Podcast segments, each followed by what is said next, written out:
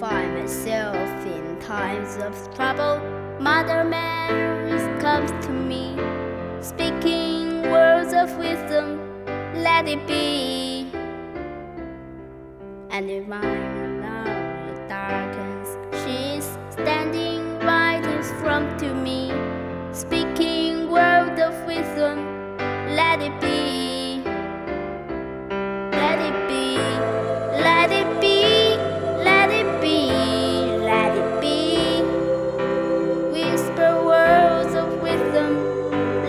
be